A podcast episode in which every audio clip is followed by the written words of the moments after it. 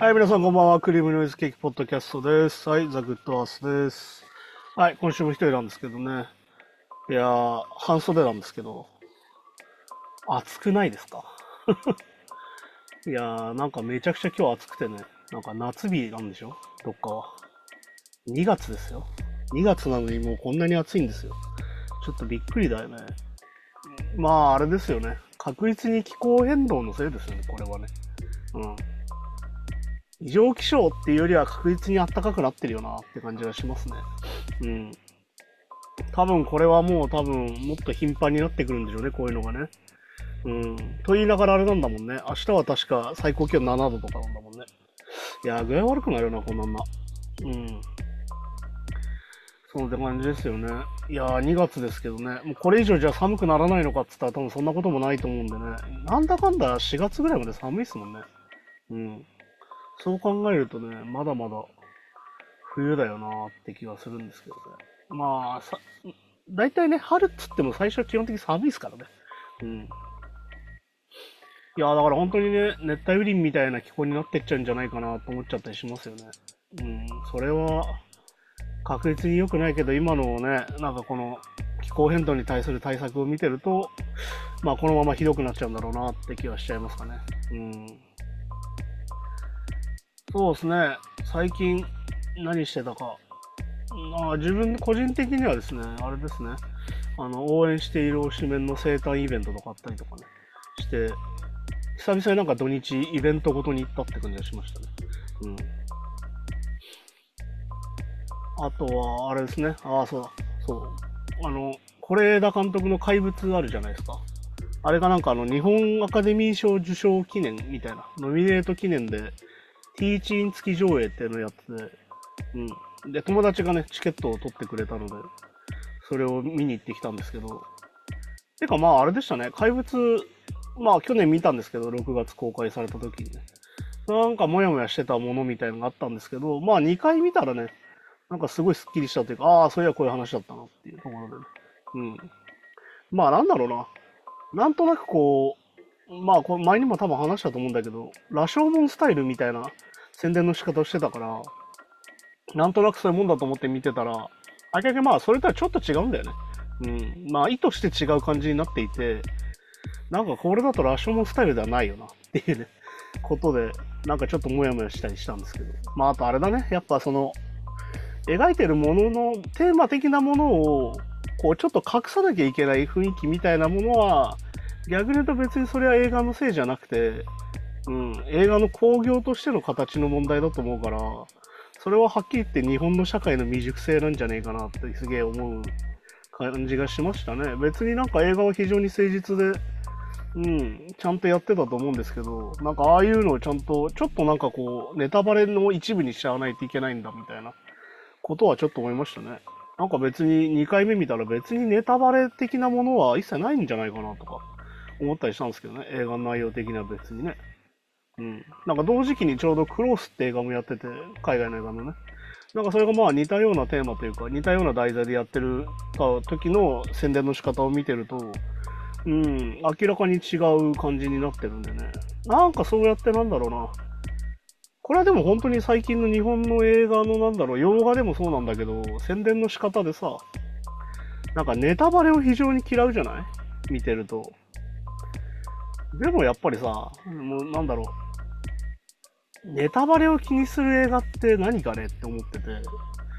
まあ、シャマランの映画とかね、結構ネタバレ大事でさ。まあ、シックスセンスとかもね、逆に言うともうあのネタバレの方が有名になっちゃってて、映画見てないけどネタバレは知ってるみたいな人がいっぱいいますけど、うん、そういうのだったりとか、ならわかるんだけど、別にね、ネタバレしたからって面白くなくなるかってそういうわけじゃないし、そもそもネタバレが一番面白い要素だって思っちゃってる時点で、実はその映画はもうじゃあ一回見たらもう見たいじゃんってことだから、ね、そんなこと言ったら別にね、何回も見るじゃないですか。うん、映画ってね。で、別にそれで面白くなくなるってことは基本的にないじゃん。うん。あ、この人死ぬんだなと思って見るけど、どうやって死ぬのかなっていうのが大事なわけで。まあ何度も言う結果より過程が大事ですから、何事もね。うん、そういうことなんでね、別にそこに映画の面白さっていうのは逆に関係ないんじゃないかなっていう、そのネタバレが一番面白い映画っていうのは逆につまんねえんじゃねえかなって気がしちゃうんで、うん、改めてだから怪物は2回見て2回目の方が面白かったですよ。うん。って考えるとね、やっぱりなんか、ああいうなんかネタバレにしの要素っていう扱いにしちゃうのはなんか確実に宣伝の失敗なんじゃないかなって気がして。うん、ちょっとなんかね、そういうのネタバレだって思って宣伝しちゃう宣伝会社何なのかなっていう、書き会社何なのかなと思いましたね。まあでも正直ね、なんかその、なんかまあ邦画を見ててたまに思うその、無邪気だな、みたいな。この描写に関して非常に無邪気にやってるけど、そういうもんじゃなくないって思うことが結構あるんですけど、まあ、この前話したゴジラマイナスワンとかもね、俺はあんまりその褒めませんでしたけど、なんか褒めなかった理由はまさにそこにあって、なんかその無邪気だなっていうね、戦争への考え方とかさ、日本がやったこと、ゆる加害性ですよね。戦争っていうのは基本的に被害者視点と加害視点両方あるはずなんで、日本も絶対そうだしね。うん。っていうのがある気がしてて、なんかそこに関してもね、やっぱりなんか、まあはっきり言っちゃえば幼児性かなと思ってて、子供なんですよね、はっきり言って視点が。めちゃくちゃ子供っぽくて、やったやらないみたいな話をすぐ始まっちゃうんだけど、なんでそうなったかを考えなきゃいけないんだよなって改めて思ってね。うん。まあだからゴジラマイナスワン海外で受けてますけど、前にも言ったかな、これはな。うん。まあアメリカですからね。それは受けますよ。うん。ってことですよね。これの意味を考えてほしいわけで、結局ね。うん。っていうことなんでね。まあなんかそういうのを感じちゃいますね。なんかその成熟してないな、みたいな。まあ逆にその映画館に行かない層を取り込まなきゃいけないんだと言われたらその通りなんだろうけど、なんかそれにしたってちょっとなんか物語が幼児化してないかっていうね。その宣伝の仕方とか紹介の仕方がね。うん。なんかそれってただ単にあのびっくり箱的なね。うん、まあホラー映画とかでもよく言われますけど、ジャンプスクエア的なね。ものにあって、実はその物語で評価じゃないんじゃないかなって気は正直しちゃいますよね。うん。なんかそういうふうに考えちゃうところがいっぱいあるなと思ったし、まあでもその上映会自体はね、あの、是枝監督のティーチンがついてて、いやあれでしたね。初是枝監督、生是枝監督見たんですけど、やっぱあれでしたね。是枝監督は毎回そのインタビューとか見ててもすごい、なんだろう、いい人っていうの？なんかすごい真面目で誠実な人だなと思ったけど、その、なんだろうな、お客さんから話を質問されてさ、答える雰囲気も含めてめちゃくちゃやっぱり誠実な人だなと思いましたね。なんかこう、ティーチンとかさ、質疑応答みたいなのって結構やっぱうまくいってない回とかも結構俺はいろんなとこで見てて思ってて、いや、それ聞き方おかしいよなとか、それ映画の中でもやってたじゃんと思うことは結構あるんだけど、そういうのに関してもちゃんとこう答えてくれるっていうかね、ちゃんとこう相手の気持ちを汲み取ってくれるっていうかね、答え方がね、あ、別にそれやってないですよとか、うん、それ別に関係ないですねみたいに言っちゃわないでね、ちゃんと答えてくれるっていうのが非常にああ、なんかこう、人の気持ちを汲み取るのが非常に上手な人なんだなっていうのは思いましたね。うん。まあだから、その質問の中で見た、その映画的っていう言葉、その、つじつまと変わってないんだけど、実は映画的にはこっちが重要なんだよみたいな話をしてるときに、やっぱりその、ね、何回も見てるとどうしてもなんか、みんなね、原作とか読んでこう言ったりするときもあるけど、その答え合わせっぽくなっちゃう人が結構いてね、うん、原作はこうなってたけど、芸がそうなってなかったみたいな話をすぐしちゃう人がいるんだけど、うん。で、やっぱさっき言った、なんでそうしたかっていうのが重要なわけで、うん。だからそういう話も聞けてね、非常に面白かったですね。まあだから本当はあれですよ、なんかその原作改変的な話、前もしましたけど、その、じゃまんまだったら面白いのかってそれ絶対嘘でね。うん。基本的にその映画っていうフォーマットと、うん、その、なんて言うんですか？えー、っと、まあ、なんて言うんだろうな。映画ってフォーマットと小説って、その本を読むっていうフォーマットっていうのはかなり違うものでして、うん。なんつうのかな、例えば、まあ、まあ、あんまり例えに出すのもあれかな。なんかこう、主人公が自問自答するみたいなね、シーンが多い物語だとして、本って逆に言うとそういうためがいくらでも作れるわけですよ。ね。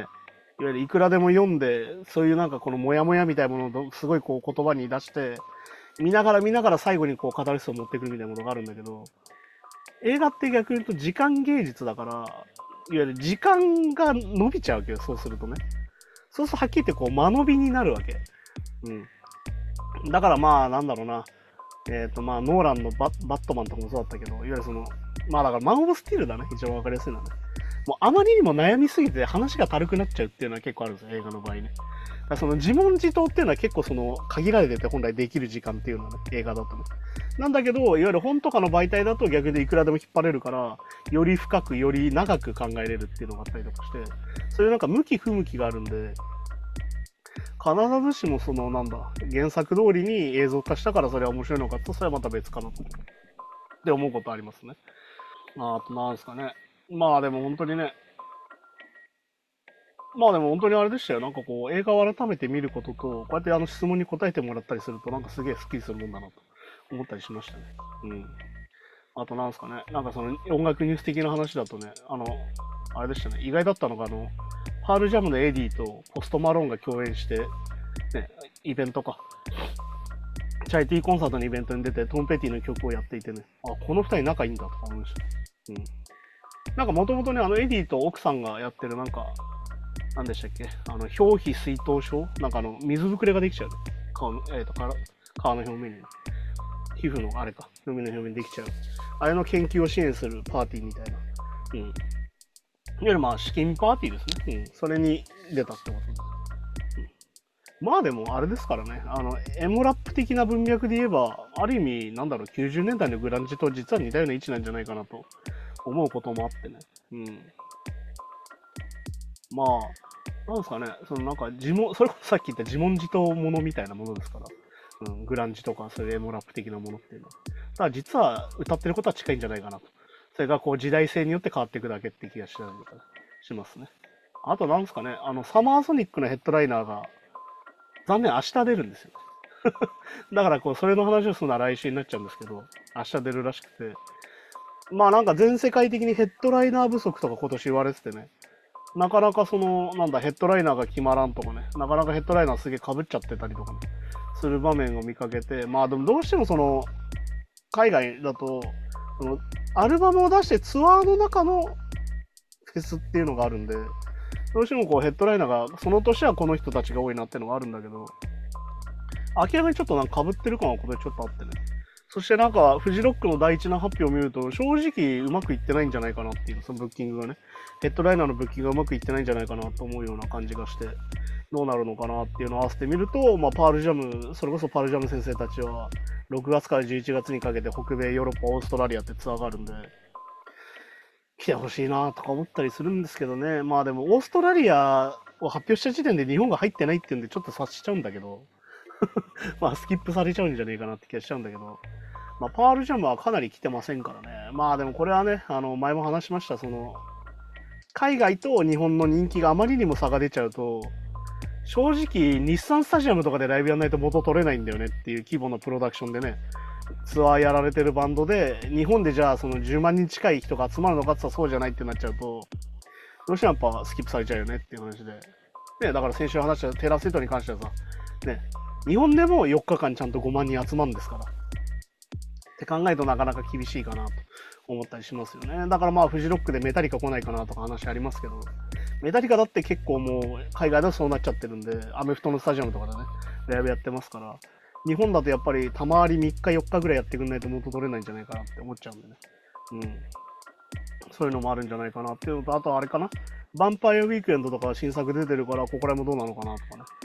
確かあの、フジロックのヘッドライナーに関しては、あの、ノエルがね、あの、お兄ちゃんのオアシスのノエルのがソロでもう出るよっていうのをちょっとおもらししちゃってて、あ、じゃあそうなんだっていうふうに思ったりとかね、あるんで、結構まあその海外フェスのその ヘッドライダーをおもらししちゃうっていうのはよくあることなんでね、そういうのとかね。あふまあでもあれじゃないですか、フジロックもサワーソニックもね、早めに全部決まったら早めに言ってくれるはずなんで、こうやって結構手間取ってるってことは結構手間取ってるんだろうなって感じは正直しますよね。うん。そういうのだったりとかね。まあなんすかね、結局まあ、ああ、でもあとあれだね、あの、俺が最近見たものといえば、まあ NBA のオールスターがあって、まあバスケットボールですね。バスケットボールのオールスターがあって、レブロン・ジェームスがついに20回目ってことで、20年連続出てるっつって、もう、すごいですね。なんかもう、歴史的偉人をリアルタイムで見てるんだなってこと改めて思ったりしましたね。うん。でもね、やっぱり NBA のオールスター、はっきり言って試合がどんどん面白くなくなってますね。うん。まあどうしてもそのフィジカルコンタクトがあるスポーツで、シーズン中ですよ、なおかつね。シーズン中にこう、なんだ、実際の試合ぐらい頑張れっていうのはちょっと無理があってね。当然その、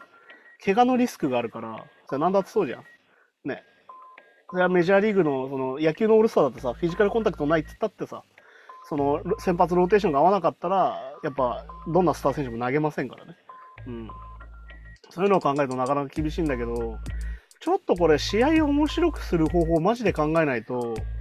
なんかオールスターウィークエンドっつって、まあ3日間やるわけですよ、今 NBA ってね。こう、スリーポイントコンテストがあったりとか、スキルチャレンジがあったりとか、こういろいろやって。うん。その中で、あの、試合のパートが一番つまんねえっていう ことが起きちゃってて、それはいいんですかっていうね。うん。それでいいんすかねって感じはやっぱあるんで。うん。だからそういうのを考えるとちょっとイベントとしてどうなんだろうなっていう、ちょっとイベントとして考えなきゃいけないんじゃないかなとちょっと思ったりしますね。うん、正直だからそのチームのファンはさ、もうはっきり言って怪我しないで帰ってくれくらいしか思ってないみたいな。うん。だからやっぱサッカーとかそういうの基本的にはあんまないからね。うん、オールスターみたいなのってやっぱ怪我がつながるからやっぱりね。アメフトも基本的にシーズン終わってからね、プロボールっていうのがあるんだけど、ハワイで。あれはもう完全にまあ、真剣勝負じゃないなっていう感じでやってるんで、うん。全く別物になるんでね、結局シーズン中にやるっていうのが結構やっぱ厳しいのかなって気がしますね。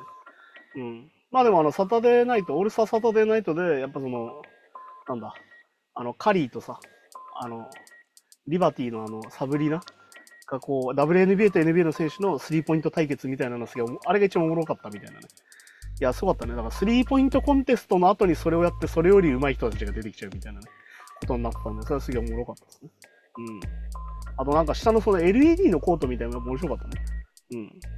なんか本当にあの、なんだ、NBA のゲームをやってる感じ、2K やってるような、そのエフェクトが出てすげえ面白かったですね。なんかまあでも、その実際のその木のコートと、木というかその元々のコートとの違いがこうどんどんなくなってるっていうのはある意味進化なんでね。うん。あとあれでしたね、WW が多分スポンサードしてるのが、そのなんだ、コンテストとかで勝った時のベルトみたいなのがもらえるんだけど、ちゃんと多分 WWE が作ってるような感じのデザインになってましたね。うん。あの、オーナーがつけてるやつとか完全に WW のその、いわゆるワールドヘビーウェイトチャンピオンのベルトのデザインだったんで、ああ、こういうのこともやってるんだっていうね。まあ、いろいろやってますよ、WWE で。あの、NFL、それこそスーパーボール勝った後ね、あの、チーフスのみんなが持ってた、あの、ベルトっていうのはまさに WW のベルトなんでね。うん。あと、それに合わせると、それこそあの、チーフスのね、あの、優勝パレードでやっぱ銃乱射があってね。うん、やっぱアメリカなんだよなっていうね。こういうとこなんだよなっていう。うん。まあ、結果的にね、まあ、なんだ、2人ぐらい亡くなったのかな。うん。いやだから本当に、楽しいことも多いけど、こういうことが起きちゃう国なんだよなっていうのを改めて感じるかな。うん、要は一人の悪意でこうやって人が簡単に殺せちゃうっていう状況があるので、それに対してやっぱ防御として自由を持とうみたいな話をね、すぐトランプとかあそこら辺のその、まあ保守派の人たちは言いますけど、いざ目の前で撃たれてじゃあ撃ち返せるかなってそんなことないわけで、うん。やっぱそもそも持たない方がいいんじゃないですかねっていうね、ことだと思いますよ、やっぱりね。うん。これはだから本当にあの、マイケル・ムーアのね、あの、名作ドキュメンタリーというか、有名なドキュメンタリーのあの、ボーリング・フォー・コロンバインっていう、映画を見てもらうとわかるんだけど、結局やっぱ、その、ゼノフォビアック、その自分たちの違い、恐怖みたいな話をよくするけどね、その、なんだ、いわゆるジェンダーとかいろんなセクシャリティの話もするけど、やっぱそれの延長にやっぱ銃もあって、自分と違う人たちっていうのに恐怖するから、どうしてもこうとっさにね、銃が出てきて殺すって形になっちゃうっていうのはもう、なんだ、ネイティブアメリカンと、まあ、コロンブスたちの、まあその開拓民との間での話だって基本的にそうなわけだし、まあでも基本的に差別の構造っていうのは基本的にやっぱステレオタイプの延長線にあって、うん、やっぱお互いのことを知らないっていうのがやっぱ前提にあるからね。ね、だから外国人は犯罪者だとかさ、ね、韓国人がどうだか、中国人がどうだかとかね、クルド人がどうだかと日本で言ってますけど、そもそもそういう人たち俺たち知らないじゃんっていうのが問題なんだよ。うん。いや、まあそれ当然犯罪者はいると思うけどさっていうね。でも国の犯罪の何パーセントは日本人ですからねって話なんだよね。そもそもね。うん。日本人が全然犯罪を起こさない中で、外国人が多数の犯罪を犯してるってことでは実はないので。うん。でも逆に言うと、ちゃんと、うん。ちゃんと受け入れて、ちゃんとその国の人にしてあげたりとかしないとね、うん、そんな中で犯罪を犯すしかない人たちが増えてくるっていうのは当然あるわけですから。うん、それはもう貧困問題だってそうでさ。うん。要はもう生まれながらに貧困で、そこからこう立ち上がる術がない人たちは、それはそういうところに走りがちですよ。うん。だからまあいろんな歌でありますけどね。本当にドラッグディーラーになるかラッパーになるかみたいな話とかさ。まあ、イギリスだったらサッカー選手になるか6歳になるかみたいな話になっちゃいますけど、それってやっぱ一発逆転なんで、うん。それは基本的にやっぱ運が良くないと、能力が高くないとそもそもできないもんなんですから、それとはまた別でね、うん。いや、だからやっぱ選択肢は常に多い方がいいですし、そしてやっぱ自分の主体性としてやっぱ決めれる、自分が選べるってことが非常に大事なんで、うん。思いますよ。そういうのを支援するべきなんじゃないかなと思いますね。うん。やっぱなんか資本主義の、まあ終わりが近づいてきてる気がしてて、俺はね。うん。このままじゃダメだよなとは非常に思うので、そういうところでやっぱその、ベースアップじゃないけどね、こう、底上げをね、するべきなんじゃないかなと思いますよ、本当に。うん。そんな感じで言ってたら、アメリカの最低賃金は2400円だけですから。ね、確かにニュースになってましたね。そう考えたらちょっとね、日本の今の最低賃金1000円ですか ?1050 円とか？ね、ちょっとやっぱ厳しいですしね。それはコストコにみんなバイトしに行きますよね。そもそも給料がいいわけですから、やっぱり。ってなるとね、そういう感じになるんで、うん、そういう風になっていく中で何を考えるべきなのかなっていうね。まあだから、ついに GDP がドイツに負けて世界4位になりましたよって言ってるけど、現実はもっといるんじゃないかなと思ったりしますしね。うん。そういうことも考えなきゃいけないんじゃないかなと思いますし、やっぱりまあだから解像度だなとは思いますよ。その人たちのね、それぞれ違うと思ってて。ね。例えばだから俺はその音楽好きだったりとか、まあでも音楽だっていろんなジャンルがあって、俺知らないこといっぱいありますし、うん。映画が好きで映画に比較的普通の人よりは詳しかったりするけど、逆に言うと自分が詳しくないことに関して非常にステレオタイプ的なね、偏見を持ってたりとか、うん、見方を持ってたりするってことは絶対俺もあると思うんで、これってこういうもんだよねみたいな言っちゃいがちなんだけど、うん、実はそうじゃないみたいなことがいっぱいあることだよなって思ってて、それに関してはその自分も気をつけなきゃいけないし、改めてそのやっぱ解像度を上げていかなきゃいけないよなっていうね。もうプレイステーション5が出てるのにまだファミコンぐらいの画質で生きてる人が結構いるなって思ったりするんでね。うん。それはやっぱ良くないことだと思うし、その解像度が荒い画面の中に人が多分100人いるんだけど多分10人ぐらいしか死認できてないんじゃないかなみたいな現状があると思うので、うん。うん、そういう中で何を、まあだからね、まあよく思いますよ。正しさっていう言葉が結構危うくてね。うん、正しさって言っちゃうと結構それを固定していくものになっちゃいがちなんで、何が良いのか、何がより良いのかを考えなきゃいけないんじゃないかなと思ったりはしますかね。うん。いや、本当にね、それぞれやっぱ見えてる世界が違うってことを改めて考えなきゃいけなくて、まあ大前提ですよ。やっぱ他者はコントロールできませんから、うん。他人がコントロールできると思ってコミュニケーションを取ってくる人はやっぱ気をつけて逃げた方がいいですよ。うん。そもそもそんなことできねえよっていうことをなんかいろんなところで思ったりしますよ。本当にね。いや、でもね、まさにそういうことがいろいろ起きてるし、なんかまあコントロールできると思って生きてんだろうなって人がいっぱいいるんでね。うん、そういう人たちを見てると非常になんか暗い気持ちになったりしますね。うん。俺が正しいんだっつって。俺がお前を良くしてやるみたいな。そういうのは非常に危ういです。非常に危ういなと思いますね。うん、あくまでやっぱりそのアドバイスを求められるまでアドバイスいけしちゃいけないんじゃないかなって俺は結構思ってますから。うん。なんかできない場面いっぱいありますけどね。うん、だからあの、バービーとかのね、あの、ゴッドファーザーの場面で俺はもうあの、共感性周知で死ぬかと思いましたけど、まさにそういうことが結構生きてて結構あるんで、ね、できるだけこう、なんだろうな、知った顔しないみたいなね。うん、思いますよ。その、他者をコントロールするというよりも、そういう人のことを知ったように思わないっていう。この人ってこういう人で、こういう人ってこういう人だよねって決めないっていうのが大事かな。いや、でも趣味思考とかはね、あの、仲良くなっていくうちに、あ、この人こういうの好きだなってありますけど、それをあんまり決めつけないっていうのも大事かな。何度も言うように、ステレオタイプ化しないってことですね。それはさっき言った、本当にそのいろんなそのね、まあガザのイスラエルのやつだってそうなんですけど、とにかく悪魔化しないっていうのが大事で、同じ人間ですから、うん、同じ思考を持った人間が考えて同じことをやってるんですよ。うん、それにある意味絶望するんですけど、それでもやっぱそういうふうに考えないとさ、うん、あいつらはサイコパスだからとか言っちゃうとさ、もうその時点で人間じゃなくなっちゃうから、ね、最終的にそれどうなるかというと人間じゃねえから殺していいみたいになっちゃうんだよ。うん、っていうのを考えなきゃいけないので、うん、そういうことを考えなきゃいけないんだけどね、なんかなかなかそのスピード感がそれのことをしてると遅くなるんで、もっとなんかはっきり言ってくんねえかとか、もっとすっきりはっきりやってくれとか言うんだけど、それやっちゃうと良くないんだよねっていうのを改めて思うんだよね。うん。考えなきゃいけないんじゃないかなと思いますよ、本当にね。なかなかね、その資料深く考えることができない人がそういうことをするんでね、うん、なかなかその資料深い人たちは置いてきぼりになりがちなんですけど、まあでもそうやって言って自分たちを責めるのもまた違いますからね。うん、どうしたらより良くなるのかっていうね。毎日こう、よりマシに生きていきたいなと俺も思うんで、ね、うん、ちょっとでもマシになれたらいいなと思いますね。はい、じゃあそんな感じで今週もありがとうございましたですね。いや、でもそうなんですよね。あさってその映画、ムービー会なんですけど、何の話しようかなと思ってて、まあなんか久々にドキュメンタリー、まあでもドキュメンタリーに関してはね、俺キャプテンと2人でやるのが結構好きなんで、1人でやるのあんまおもろくないなと思っちゃうんでね、どうしようかなって感じなんですけど、まああれなんですよね、最近だとあの、ナワリヌイがね、まさになくなってしまいまして、うん。あの、ロシアでね。いやでも本当にね、ナワリヌイっていうドキュメンタリー今ネットフリックスで見れるんで、ぜひ見てほしいんですけど、あれ見てね、今回のロシアのあれを見るとね、本当にロシアよって思いますよ。ね、あの、ネットフリックスでイカルスとかありますけど、ね、ロシアについてのドキュメンタリーね。まさにプーチンっていうのはどういう人間なのかなって改めて思うとね、本当に恐ろしいなと思ったりします、やっぱりね。うん、まあ本当にね、あの、自分の好きなことだけやってたいなとか俺も思うんですけど、なかなかそういうわけにはいかないんで、労働したりとかね、いろいろするわけですけど、それに合わせてね、あの世界のことも考えなきゃいけないよなっていうのは改めて思いますから。うん、なかなかそうやって好きなことだけできたらいいのになと思ったりするんですけど、そうはいかないなと。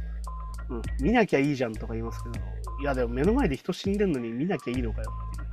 ことは全く思いますよね。うん。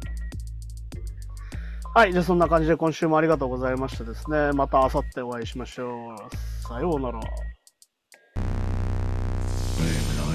Podcast